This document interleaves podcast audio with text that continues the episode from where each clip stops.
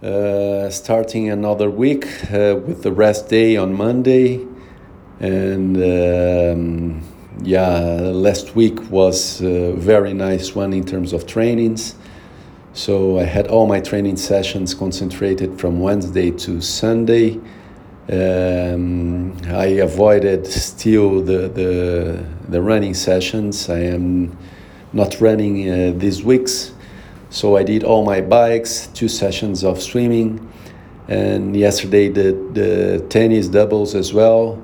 And uh, that was fun and nice at, as it has been uh, been in the past weeks.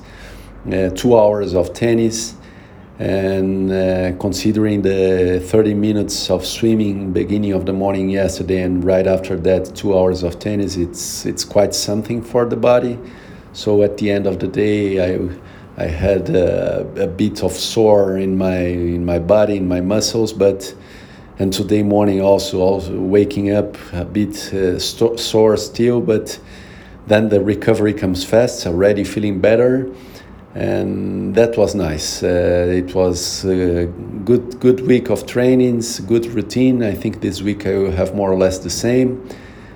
Do the same things. I am also touching my nutritional part. Uh, I am thinking instead of following a diet uh, uh indicated by the nutritionist, I am taking note of everything that I eat this week, and I will come back to him and ask him what I should add or, or avoid from my regular diet. But this is something that I will see in a few weeks when I come back there. Um, so far, so good. Uh, feeling good overall.